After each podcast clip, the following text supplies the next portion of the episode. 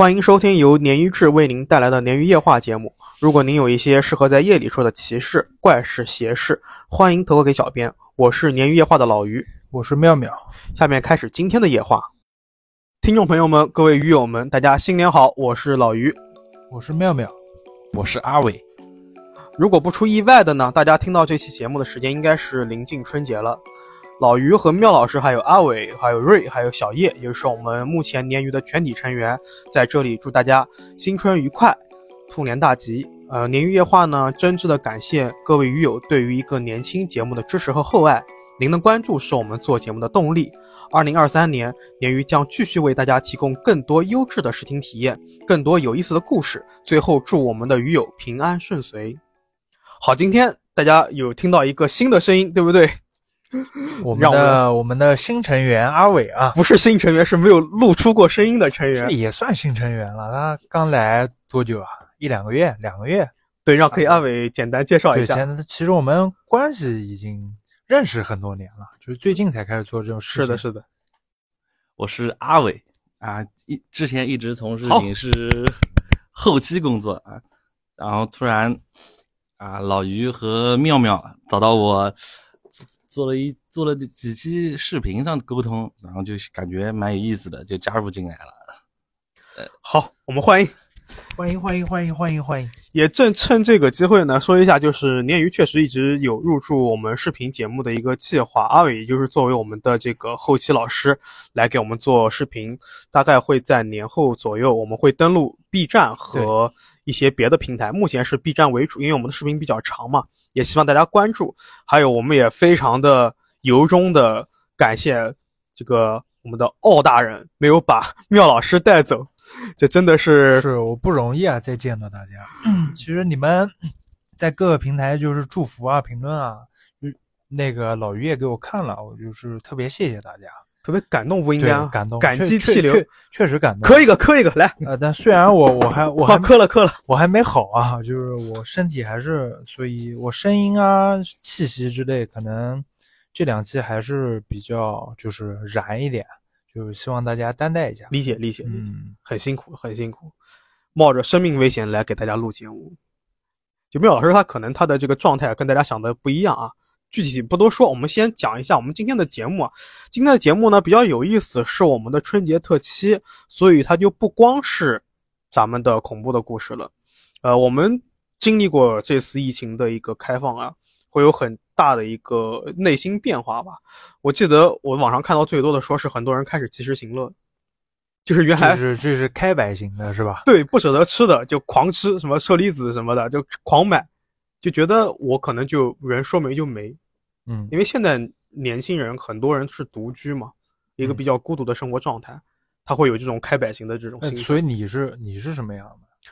我我是狗流啊，你是狗是吧？你才是，我我是会预备，我会是居安思危型，我不会做这个，我比较不太做这个事儿。啊，阿伟呢？像这次一月一号庆祝元旦的时候，哇，每个城市。都是这么那那么多人往市城中心靠靠。对对对，我第一时间想的，我赶快狗，我赶快往我往赶赶快往家里面一睡，然后太危险，就别去了，就看看微博就可以了。哎，那么多人，我感觉说不定会被会被踩会被踩死。对，其实挤踏践踏踩踏事件嘛，叫做挺危险，而且本身来说，疫情刚好一些，就是大家刚阳过，你在这种聚集。啊，其实挺危险的，就报复性聚集。对，所以这个其实让我们想起了一个，就是末日，现在很流行的一个末日生存论嘛，有各种原因导致的末日。疫情它是属于瘟疫的一个偏支嘛，一个分支嘛，还有其他的各种各样的跟末日相关导致的这种情况。所以今天我们的主题就是末日生存者不完全指南，大家来聊一聊，如果说。你处在一个末日的场景，你会选择怎么让自己能活下去，活得久一些？这是我们今天的主题。是的，OK，我们第一件事就是要设定一个末日情景，因为现在末日的这种太多了，甚至是末日文学、末日动画。我我这两天查这个主题资料啊，你查那个末日生存，你根本查不到有用的，全是小说，就前十页，基本上前十页都是小说，就有声书这种，或者是那种做视频的那种。呃，对，就是像那种科普类啊或者指南类那种纯干货，基本上是没有。还有带货、带食品的货啊，压缩饼干，对对对，还有那种军粮罐头，对，能保值二十年的、三十年的，这个还是蛮有趣的。因为我本身在很多年前吧，就是一个这种喜欢这种这种设定的一个人啊，所以说我对这个东西了解的稍微深那么一点点。好像男生多少都有一点，就是沾这种，或者是户外啊这种。对，啊，所以今天我们先来设定。我们先选定一个场景，因为太多了，它每个场景你面对的最主要的危险是不一样的。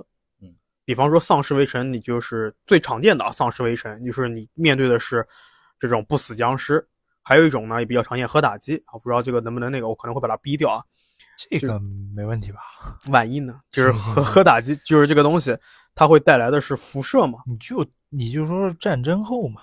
啊，嗯，对，战争后战争会有辐射什么东西的，还有一个呢是这两天特别流行的叫太阳耀斑，嗯，那个是叫汤姆汉克斯最往前再往前的一部片子叫做《分歧》，不知道你们有没有看过？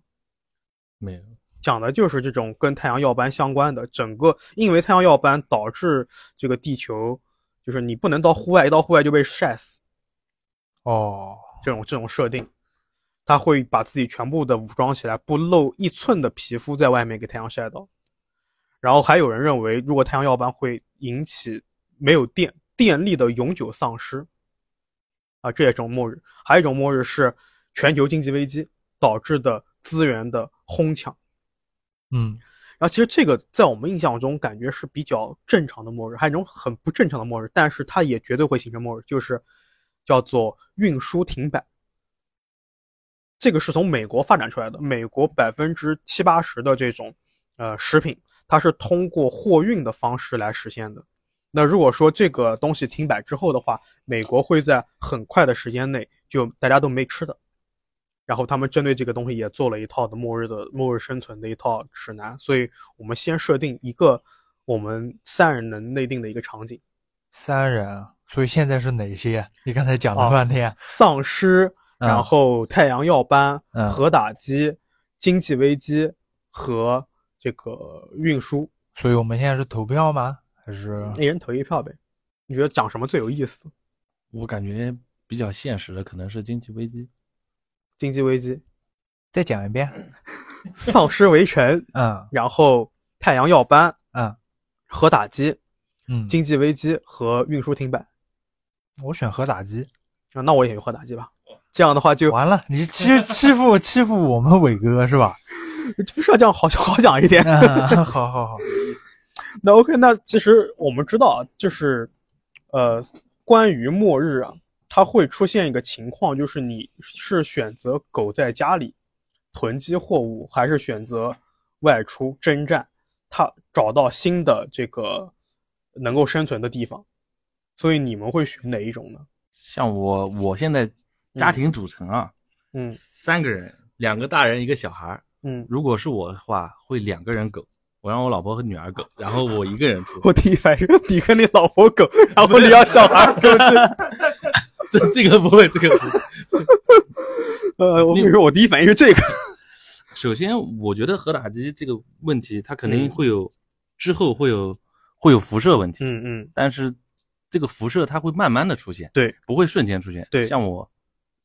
中年人，我感觉可以扛一扛一下，大不了在我六十岁左右，差不多挂了也还行。但是至少可以保住两个人，两个人的生命。对我感觉还可以，这个这个牺牲是可以的。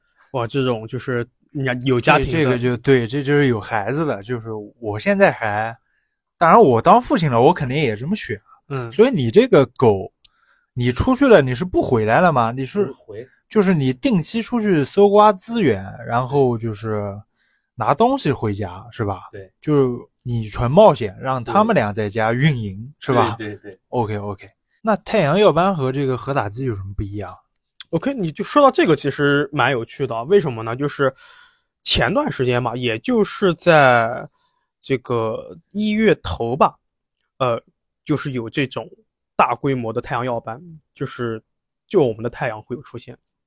所以现在那个抖音有个省流霞嘛，省流霞就是太阳耀斑，就是大规模的电磁能的一个释放。就一句话解释啊，就是今年就是在一月初，太阳有两次的这个 X 级的耀斑，它是分为好五个等级啊，A、B、C、M、X 五个等级的。所以这次的这个呃太阳耀斑呢是最强的一个等级，A 是最小，X 是最强。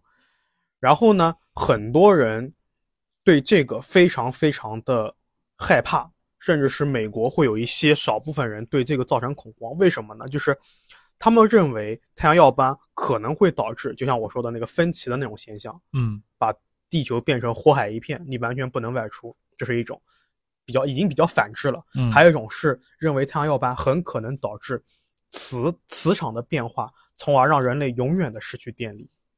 嗯，其实你一听还好，但是你要想一下，现在什么东西离得离得开电？对，其实你别说电了，你全球那网络没了，你都没法运都转。完全炸。对，你网络现在现在这个时代是这样。是你的医院、你的飞机、你的运输、你的所有的东西，你都没了，你救火车你都发动不了。但其实最后的就是人类生存状态，这两个其实就是一个是核打击，一个是太阳耀斑，其实生生存状态是差不多的，是的，就是人只能在就是叫什么，在室内。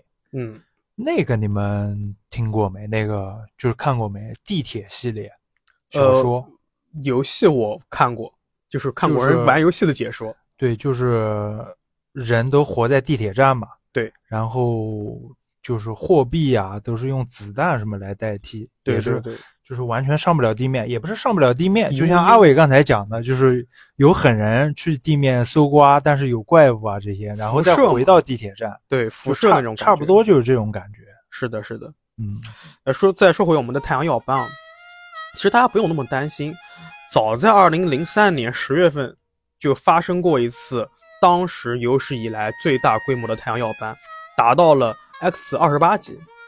它导致什么呢？也就是瑞典南部的五万户居民短暂的失去了电力供应。同时，在去年四月份也爆发过一次 X 等级的太阳耀斑，它是 X 二点二级，就比瑞典的那次少了将近十倍啊，持续了十七分钟，这是一个很正常的时间。而我们这一次的太阳耀斑呢，其实啊，它是发生在，就是我说的，就是二零二二年这次啊，是在四月份，啊，如果说按照我国我们中国来看的话呢，是向我们国家的向阳侧发生的。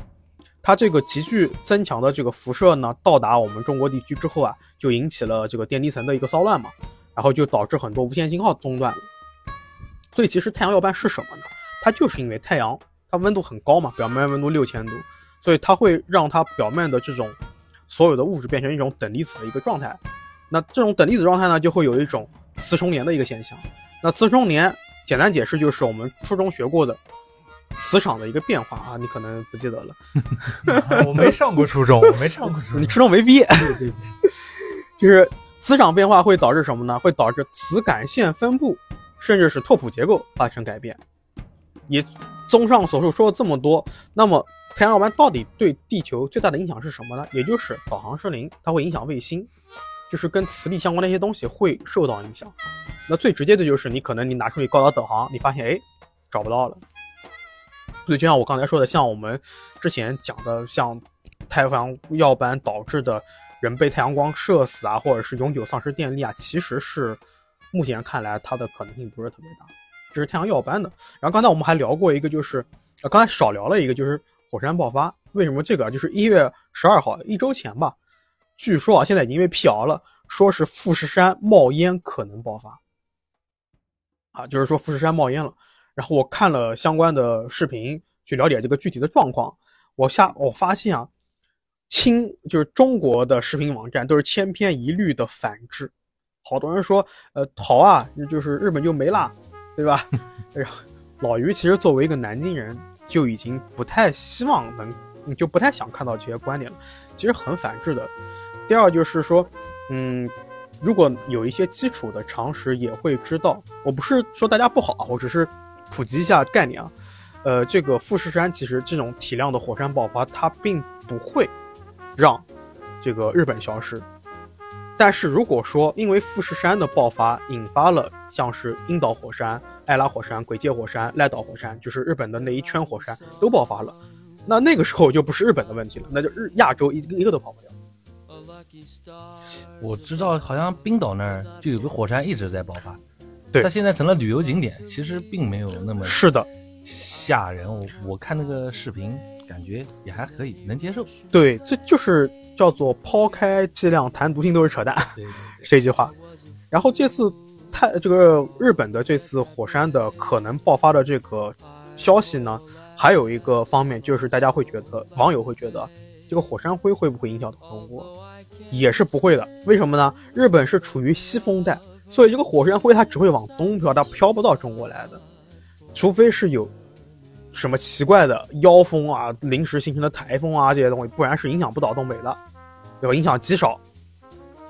那综上所述啊，其实富士山上一次爆发是三百年前，它那个时候的体量呢，最高也就达到了一月初汤，就二零二二年一月初汤加火山爆发的那个等级，定量是五级的，啊。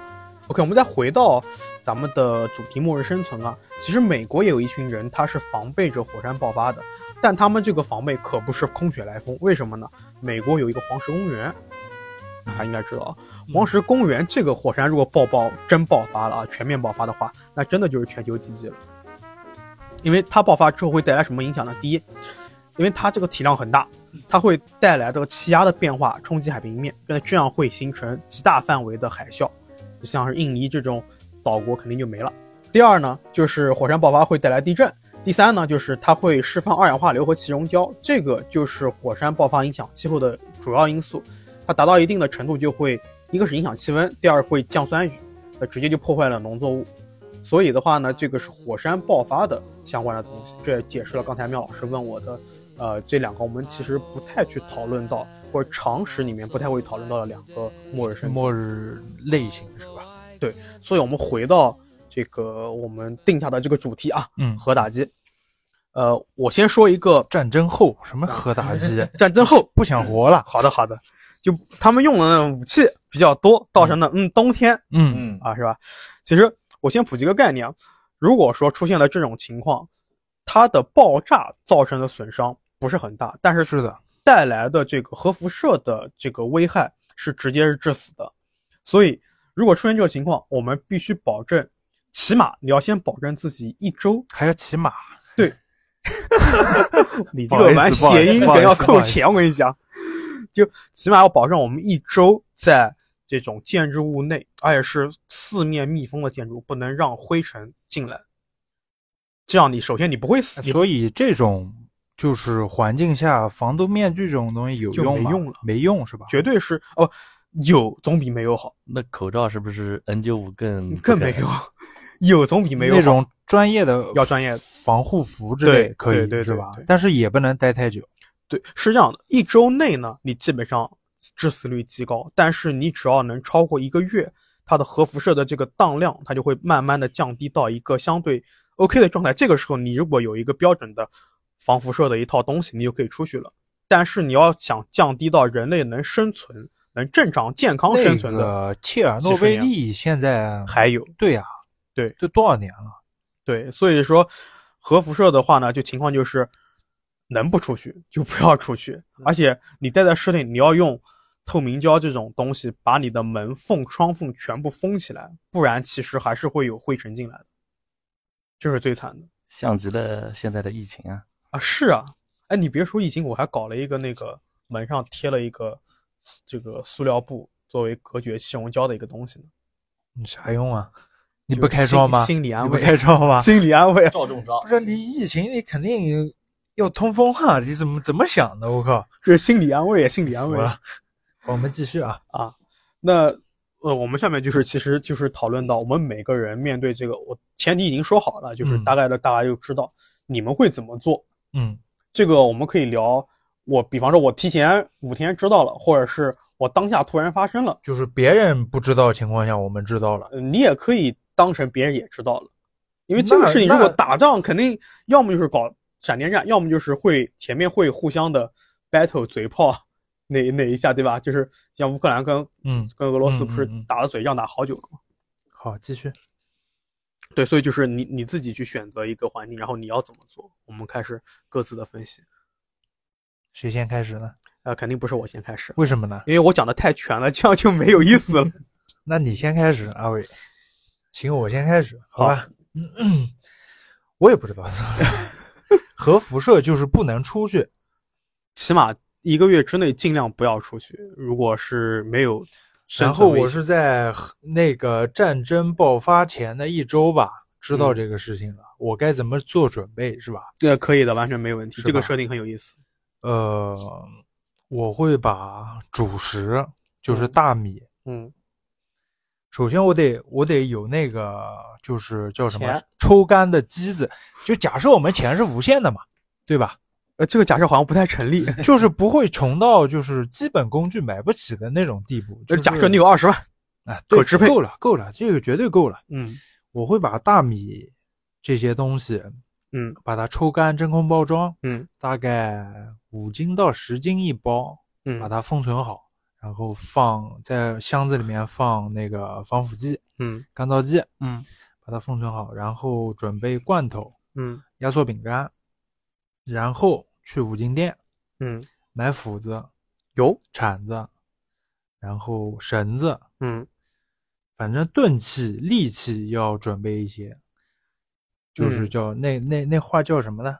就是我不犯人，什么是什么人不犯我呃对什么对对对对。人就是肉犯我，我可能必诛。如果在坏的情况下，嗯人家要是攻击我之类的，嗯，我得有东西防备，这是嗯最起码，工具是一定要要的。嗯然后我会去买蔬菜，还有种子这些。但辐射核辐射的话，你可能你的房间里面不太能见房到太阳间里面不能是吧？哦，你你会选择住哪儿呢？住家里面啊，啊，那你这个 家里面住家里面啊，好啊，那不可能，不可能说是五天还有时间去弄一个专业的做个地下室，基地之类的做个地下室会不会好一点？地下室。嗯，相比于我们的民居，应该会好很多。对，可能会好一点。对，或者是像我会，然后我会种一些豆芽这些蘑菇这些东西。呃这个确实真的是能种。对对无限再生是吧？对，我小时候有看过那种做那个叫金针菇的培养基地，它就是那种不用太多阳光的。是啊，这些这些植物几乎不用阳光，而且有水就行。当然这个东西毕竟你可以吃很多次嘛。嗯，对。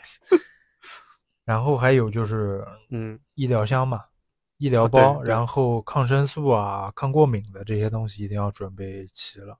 暂时我就想到这么多，然后那些水啊、电啊，我估计我想办法也没用，对吧？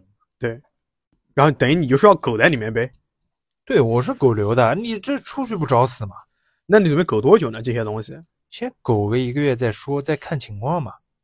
了解。先苟一个月再说嘛。之后是那种嗯，狂放派的还是保守派的，就再发展嘛。再看这个当时的状况了。对对对，OK，阿伟，首先，我把你女儿 派出去，我爸妈家就有个地下室，这个就比较好。哎，这个比我厉害。天然优势。我首先要把地下室清空，然后，然后我觉得光清空不够，我给在地下室的门口放上放上栅栏。我我总感觉人比这个比这个爆炸还要凶，因因为我觉得他们，因为只要炸起来之后，我感觉大家都没没有管。其实大部分末日，因为嗯，这种题材的电影、游戏，我也接触了不少。对，其实不管是游戏还是电影，里面怪物多猛，最可怕的还是人，就是人心之间，就是对防人，就是可能不太好听啊，但是防人我觉得是首要的，所以我准备武器的。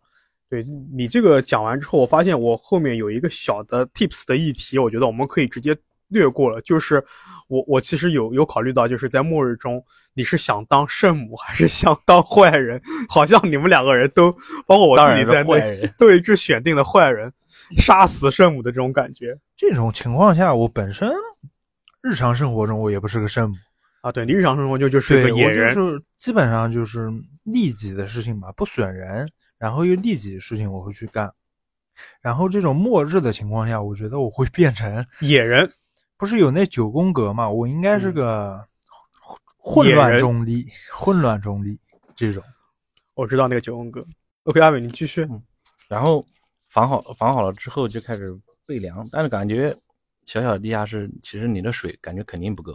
是的，我觉得 就给拿点碳，拿点碳过滤过滤水，只能这样了。你这个上来就玩这么野吗？只能这样了，因为我感觉那个地下室那么大，你说你三，不是说是，嗯比如我三个人，嗯，三个人光喝水，我觉得那个地方根本都就就摆一半的水，都我感觉摆不下。两两三周就之后就水就空了，我感觉所以那边多大？大概大概就五平方啊？对啊，就是个小地下，我脑补的是那种七八十的那种。那那七八十那还得了啊？那五平方可能就现在就是就是从从从妙老师左手边到这儿这么大，对，就很小的一个一个小仓库。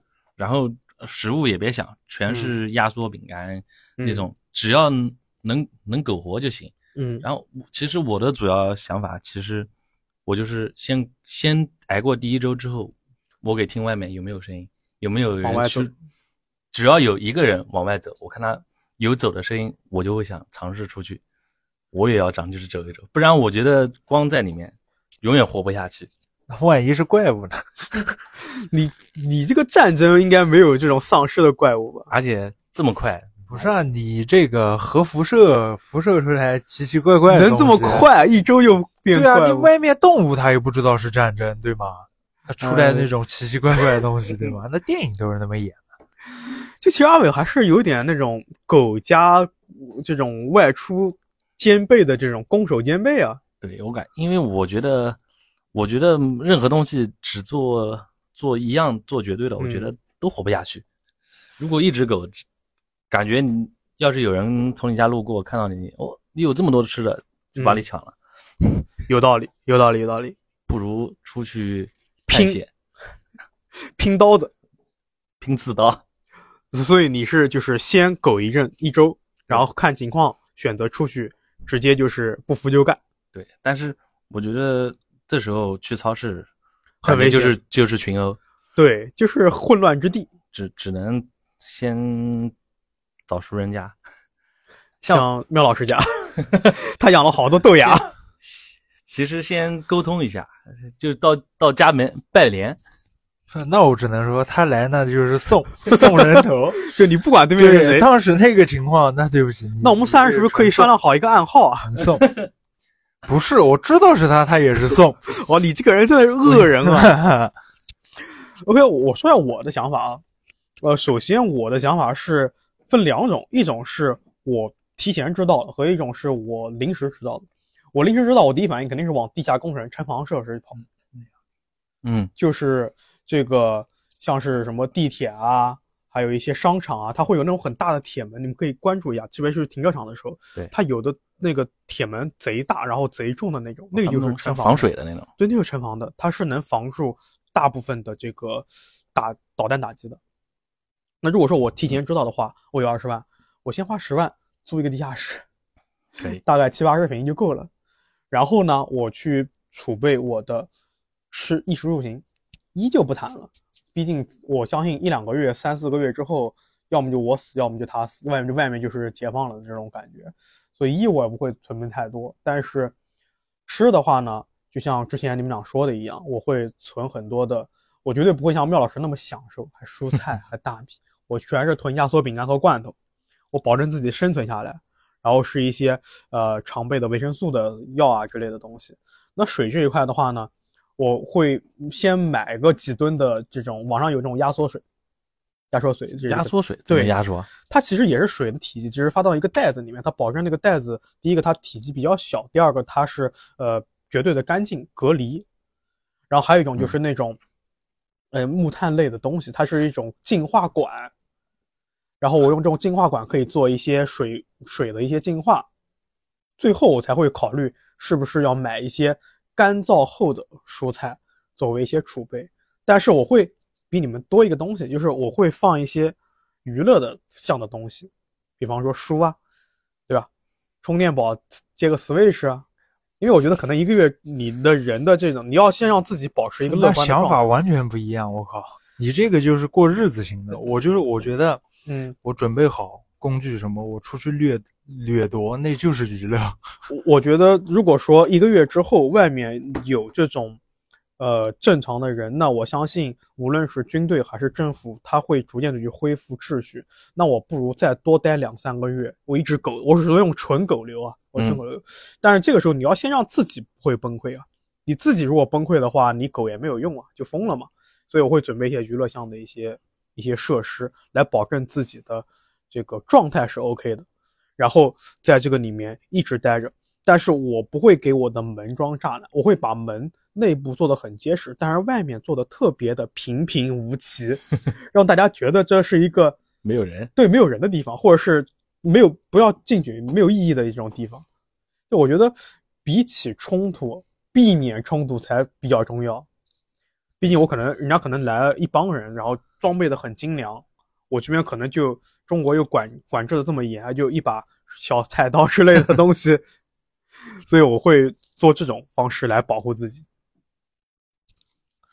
OK，那我们听完了各自的这个保护就是生存的原则之后啊，下面我们来讨论一个在末日中存在的一个特别这个严重的问题，就是人性的一个问题。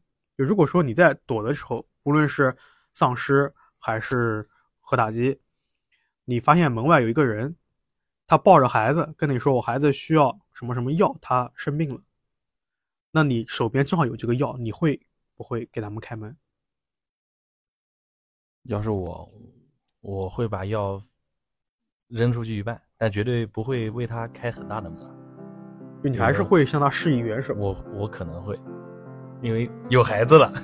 有共同有这种体验了。好好好善良的一个人儿，我绝绝对不会，我可能嗯甚至会去嗯，想占他便宜，你好恶啊，你恶人啊！因为这个情节还挺常见吧？就一个女的或者一个小孩在外面，就是这种环境下，结果旁边四五个哦，武装的。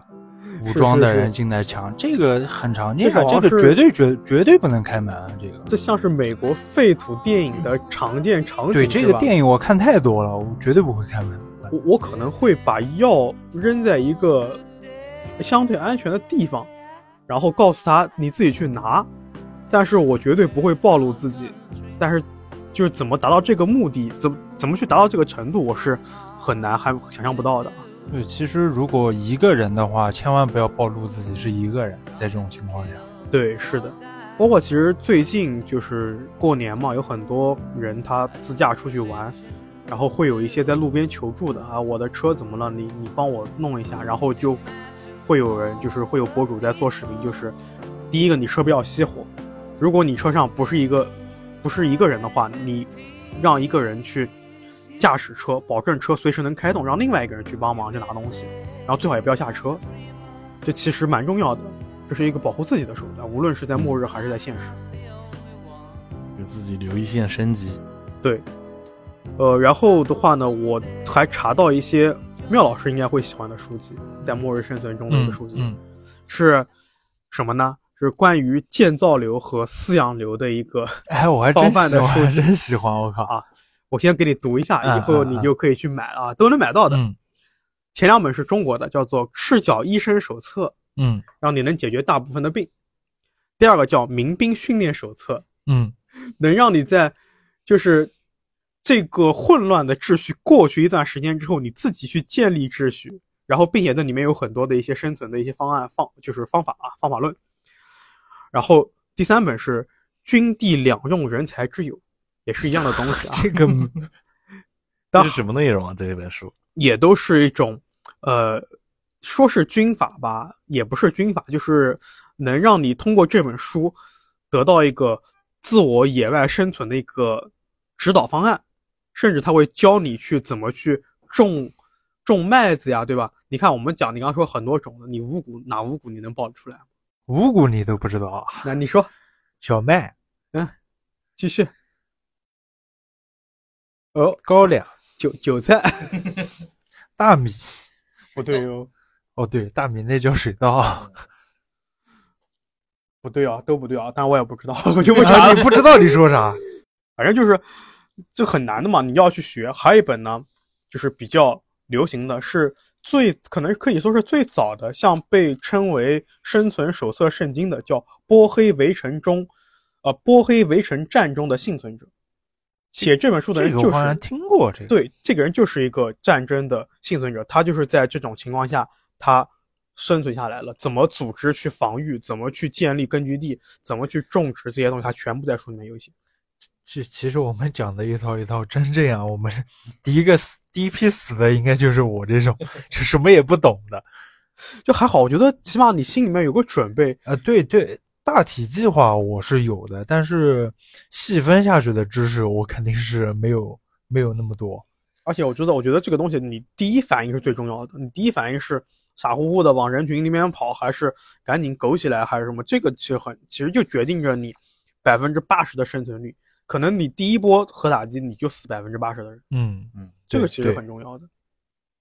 然后说到吃啊，刚才阿伟也说的，这个现在有很多吃播在做这个呃相关的军粮啊，包括压缩饼干的这个售卖什么的。对，其实美国啊，它的超市里面有末日套餐，就是它是一个打包的，可能几小几百美金，你买回家够你这个家庭一家三口吃一个月，甚至是两个月的这种，但肯定味道不咋地啊。还有就是，在美国当年和古巴导弹危机之后啊，末日生存的这种爱好者的数量是成倍增长的，加上呃苏联的这个冷战，导致美国信这个的人特别特别多，所以会有更多的人在准备这个事儿。就不知道你们有没有看过“末日地堡”这个说法？没有，末日地堡就是美国的一个富翁，他向呃更其他更多的富翁去筹集了一些钱，去建一个这个末日生存的一个地堡。它用的原始的这个建筑的规模是一个废弃的导弹井，它就往下挖，往下面十几层啊、第一层什么，第二层什么，然后有钱人可能住在更下面一点，中间还有娱乐层，有游泳池，有健身房，等等等等等等等。就美国有很多人花钱，他买这个希望。相当于造了个小世界了。对，但如果说真的是发生什么，呃，包括核打击啊，包括洪水啊，包括这些东西，你可以提前就过去，因为你买了嘛，你进去之后你就能得到一定的生存保障。这是美美国的一个末日生存论的一个相关的东西。好的，那关于末日生存的这个小的环节，其实我们聊的比较浅，就简单的就做了一个概述，让大家讲了一下大家的想法。所以老于在这边的话呢，作为我做一个我个人的一个小总结啊，就是尽量还是有一定的准备。比方说老于家里面，我会准备一些压缩饼干啊，准备很多的消毒的用品啊，还有我的小药箱啊这些东西常备，以防出现什么大的问题。当然，我觉得这种末日生存在我们现在存活能活着的这些年，概率还是比较小的。嗯，但是备着总比不备好嘛。是的，我觉得就是经过这两年疫情，就是你平时能买到的东西，就是那种保质期长一点的，你能囤就囤一点。因为真的出了一些什么事儿，我们国家说句不好听，人太多了，嗯，真的得提前对提前准备一下。对顾不上。我是觉得每天都当最后一天过，开开心心，贼啊开心。，好，你最你你这个最有深度，最有深度你，就是开摆拍的，哲学派，哲学派。OK，那我们鲶鱼夜话当然还是要到夜话的环节啊，但今天的夜话呢不长，是我答应之前咱们鱼友的，我们会有很多的投稿没有去说。那不选这些投稿说，不是因因为您的投稿不好啊，是他第一个呢，要么比较短，要么呢他的演绎的氛围呢比较重，就是它的真实度不是那么高。当然，我相信肯定是发生在你身上的这个事情啊，但是呢，呃，不太适合在这边讲，所以我就是没有讲，或者呢就是比特别特别短，非常的不适合演绎。但我当时也答应过大家嘛，我会在年末的时候讲一下，所以我今天选择呢是我们网易云的几篇投稿，OK，简单的说一下。后面的这个小红书的投稿呢，会放在后面，也也会去说。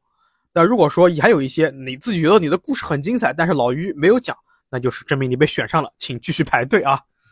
好，今天的我们恐怖故事的第一个小故事呢，来自于网易云青塔八幺四的投稿，叫小青啊。我下面还是以第一人称讲，因为我这边的所有的稿子我没有就我自己没有做修饰，就直嗯，接复制上来的啊。好的，这个故事呢是发生在几年前，二零年的时候呢，这个青塔应该是一个艺考生，他在这个艺考集训的一个小机构里面学艺术。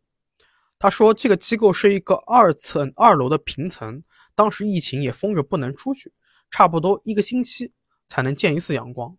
那这种机构呢，就给人一种特别的冷的感觉，就很阴冷，夏天进去都要比室外冷几度。嗯然后集训呢特别累，一般都是晚上两三点多下课，早上八点半上课，课间没有休息。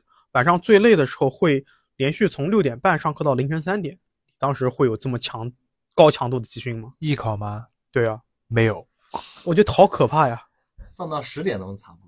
阿伟也也也参加过艺考吗？对啊，我们俩一个班的，啊，我们顶多上到九十点，回家就睡觉了。哦，所以你们九十点啊？啊，那我怎么六点钟就下课，然后该玩玩？你你那个时候是拖，就是不是啊，我们上学我们到最后一年，基本上你该去哪个画室去哪个画室，不会在学校了哦啊。对，是这样的。我们那个时候是晚上，就是不上晚自习去上这个。我我那时候学的是编导和摄影，嗯，你好苦啊！我那时候高考那年晚上都是八点多睡觉，但是我我家人发来问号。呃，你是等于说是已经是那种住宿形式的了。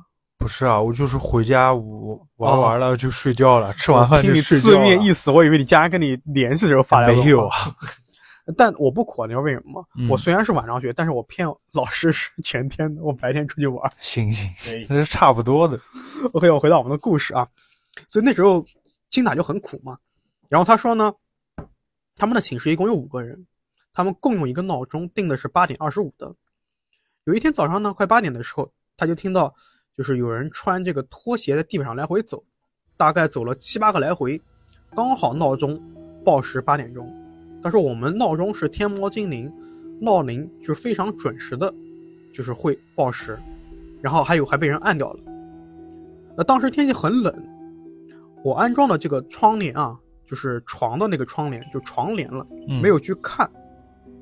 第二天也是一样的，只是第二天虽然有这个拖鞋声，但是没有设定闹钟。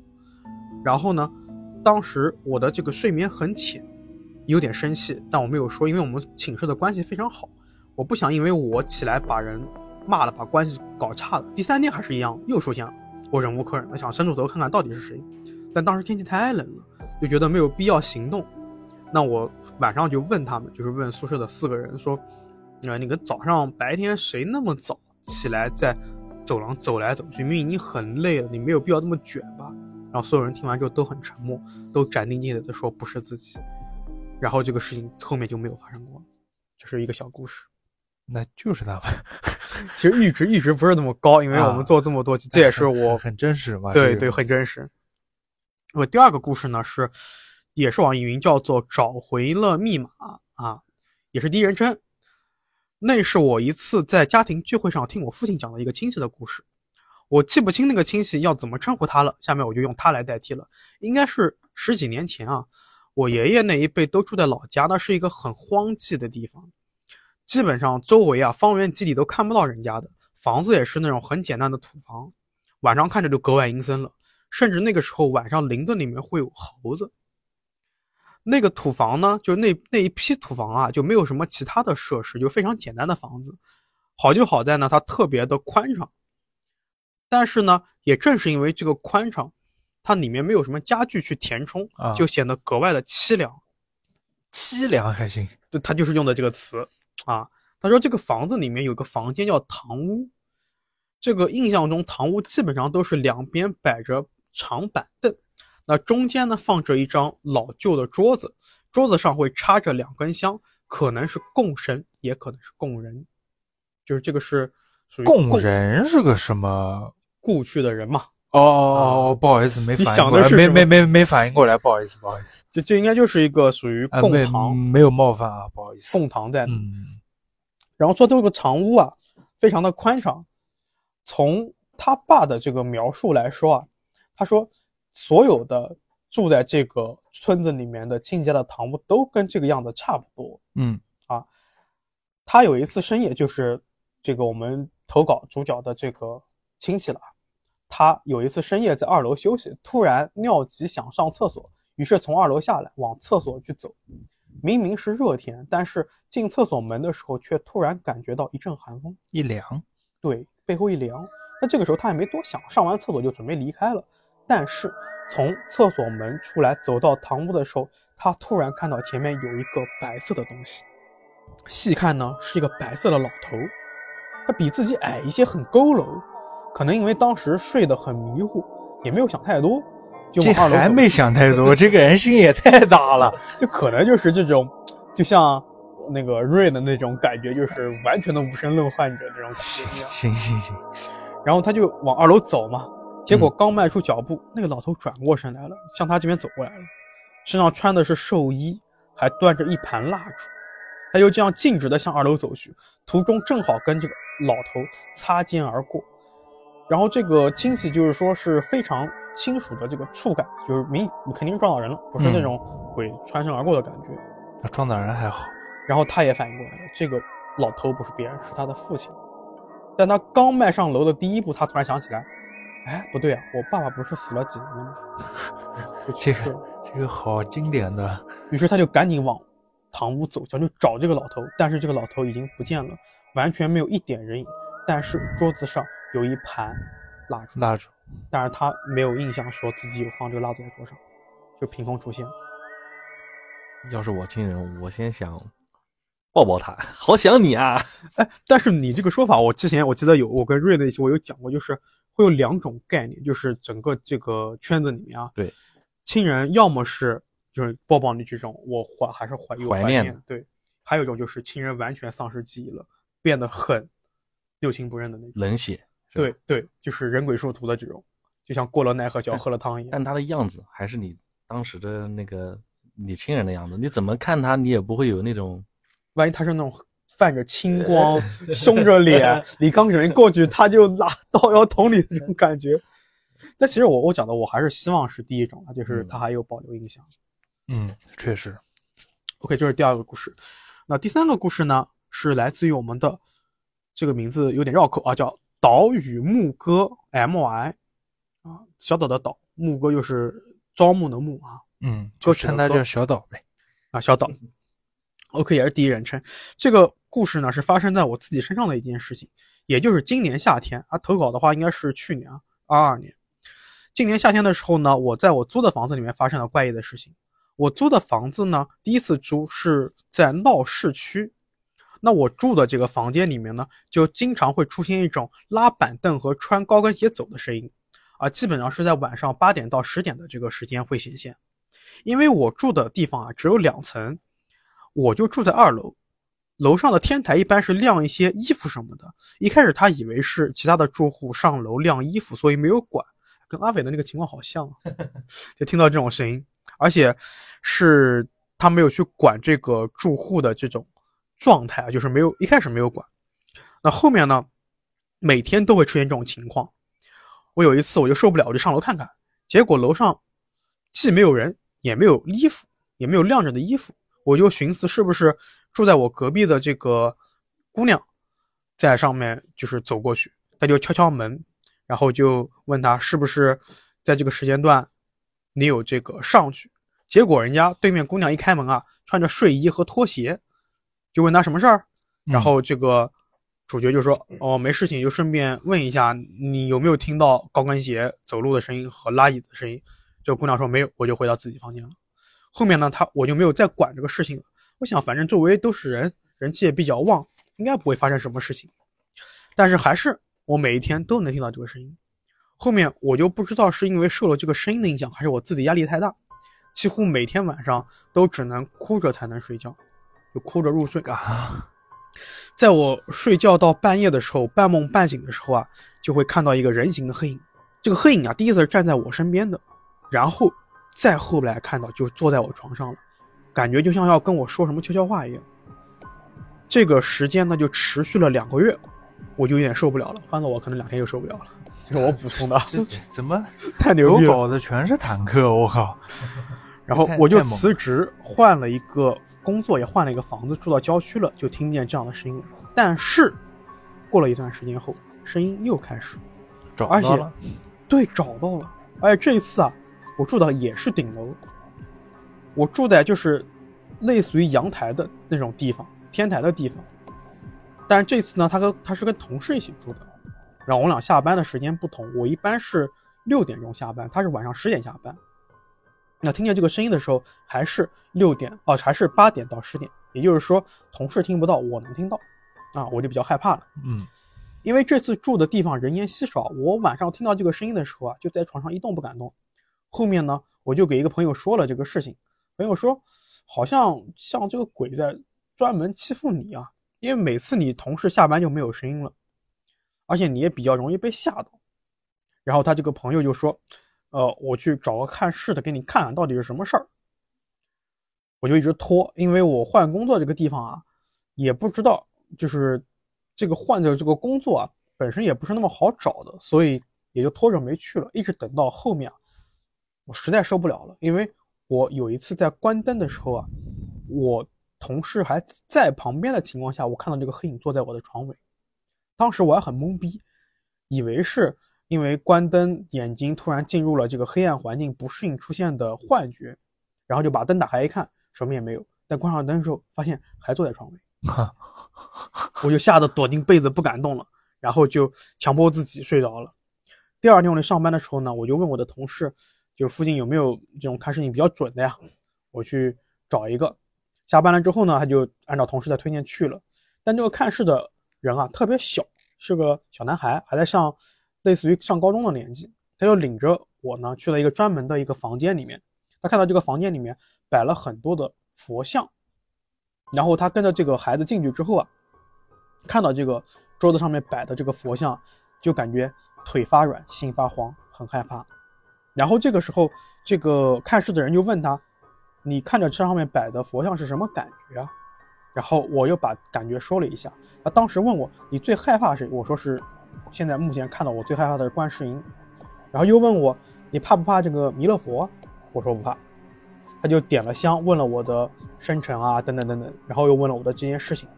我所有的事情给他说完之后，他就说：“你身上跟着一个女阴人，就是阴魂的阴啊，嗯，呃，是被出车祸死掉的。你之所以能看到黑影呢，是因为你有阴阳眼，但是没有开，没有完全开，所以你看的不真切。但是你身上有宫位，皇宫的宫，而且你家里面有个亲戚护在你身边。现在是这个亲戚，就是这个仙家想让你入行，就是等于说是就是当大仙嘛，嗯，出马。你家的这个亲戚啊，等他保不了你的时候，你就会出问题，会生病，或者是会出现意外什么的。然后我就问他这个亲戚什么样子呢？他就给我描述了一下。结果啊，他描述的这个形象跟我印象中老爷的形象非常像。他说这个亲戚啊，马后面就护不了你了。你要不想出问题啊，就赶紧要把找个师傅带着你出马。然后我说我就考虑考虑吧，因为这个事情也不是一朝一夕就能决定的。然后他说：“那我就先帮你把阴阳眼彻底关上，因为我看到你还蛮害怕的。”于是他就把香面前的一盆香点燃了，在他面前撒了一下，然后他就说：“你现在就没什么事儿了。”但是啊，等我回到家里面，就是回村了之后，我把这个事情跟我妈妈说了之后，妈妈就很生气，说：“一个小孩子能给你看什么？我来找人。”然后又找了一个村子里面的大仙。哎，他去了之后呢，发现这个大仙啊，跟这个小孩子说的一样。而且描述的更细节了，说这个女阴人是黄头发，穿着高跟鞋，之前是因为出车祸撞死你，正好你看到了，她才跟着你的。他跟你这么长时间呢，是想吸走你的阳气，但是你不要害怕，我来跟他交涉一下。然后我就按照之前看的问这个大仙，就是说我身上是不是有宫位啊？他说目前还没有看到你的宫位。但是呢，就是说，但确实有人在护着你。然后他就使劲的去捏我的虎口的位置，然后并且给他再念一些咒，然后他就是跟着这个大仙一起去练这个咒。等做完这一切之后啊，大仙对他说：“哎，这个女鬼同意走了，让他每天睡觉的时候在枕头下面写一个佛字，写三天。如果没有任发生任何意外的话呢，就代表这个女鬼走掉了。那有意外呢？有意外再找他呗，对吧？然后我说呢，呃，就是这个投稿人说呢，我第一天写的时候刚躺在枕头上，写完就困得不行了，眼睛就睁不开了。第二天写的时候呢，还是比较精神，但是写完躺下去又是困得不行，就睡着了，也没什么梦。连续写了三天，没发生什么事儿。然后我妈妈给我烧了一些纸，事情就结束了。就其实是一个。有点半出马性质的一个东西，应该是北方的。对，之前我们也说过类似的，对吧？对，其实我这三篇，嗯，当时可能也是因为，比方说，我觉得可能有一些，呃，不够那么细思极恐和真实性的东西，就是你你你不太好共情，不像其他的故事共情比较容易一些，所以一直留着，然后放到这个特别节目里面来说，还还挺精彩的。嗯，对，其实。这两天我自己出了一个事儿，嗯，之前不是我跟你说过我没有鬼压床过嘛，嗯，但是前两天我就遇到了。虽然我没有鬼压床过，我们做这节目这么久，就各接触各种事件，我也知道了什么感觉了。嗯，我不是这一个月就是生病嘛，嗯，生病可能我颈椎也是有影响，就导致我一睡下去就是整个脸都是麻的，嗯，经常是麻醒的。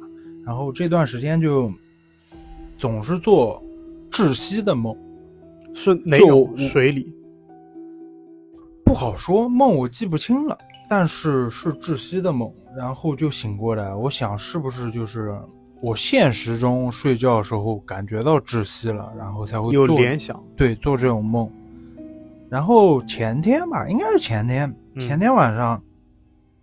我一般是侧着睡的。嗯，那天晚上我醒过来，我是仰着的，然后还是整张脸是麻的。嗯，然后鬼压床了，就是我动弹不了，嗯，动弹不了，然后意识是清醒的，然后还在想鲶鱼的事情。我说这 哦，这就是鬼压床。然后有素材了，有素材了。比较离谱的点在于，我虽然身体动不了，但我左手，嗯，我左手自己在动。左手它伸到就是空中，我是仰着的嘛，伸到空中在抓东西。你左手自己在动，对，无意识的。对，然后我意识是清醒，其他其他身体动不了。大概抓了有好几秒，然后我应该就睡过去，晕过去了。我去啊，你好可怕呀！这个是真事儿，这个就是。然后我这两天还是在做这种窒息的梦。你你有家里面有备一些？防防护的东西吗？没有，叫你买朱砂的呢？没有，不是。下次带你第一反应是神鬼学吗？我第一反应是医学呀。是不是有那种就是叫什么睡眠障碍症？睡眠就是暂停呼吸的那种。睡眠暂停呼吸是那个打呼相关的这个东西，是也有各种解释嘛。最常见的就是胖了，或者是那边的肌肉出了一些问题。其实这个点在于。鬼压床不可怕，鬼压床就是我也体验过了，也就那样。但是我左手不知道在干嘛。你想下是不是有什么鬼？比方说他你窒息，他是跪在你胸口，然后他拿着你左手摸他自己。我自己，因为我我睡觉习惯是我电脑是一直开着的，就是电脑鬼。我房间几乎是那种就是半暗半明那种状态，我容易睡着，然后我就自己看到自己手在那抓东西。就手指在那抓，我觉得挺恐怖的，控制不了，就很神奇。这样吧，下次我给你带点朱砂，好，你放在枕头下面先放一段时间。好嘞，就这这个这个事情也就到这儿了，说不定是跟你在那个创业大厦遇到的那个古树，应该是生病联系在一起生的吧？不要投硬啦。OK OK，好。那非常感谢大家的收听，今天我们的节目也是有史以来的长，也是我们的春节特别节目。老于尽量呢让他在这两天就跟大家见面，也确实有很多粉丝期待已久了。同时呢，老于也感继续再一次的感谢大家对于鲶鱼的关注和收听。那一样的，跟往期一样，如果说您有一些适合在夜里说的奇事怪事和邪事，也欢迎继续给我们鲶鱼夜话投稿。任何一个可以联系到我们鲶鱼的平台都可以私信投稿。那今天的故事就到这边结束了，拜拜，再见。拜拜。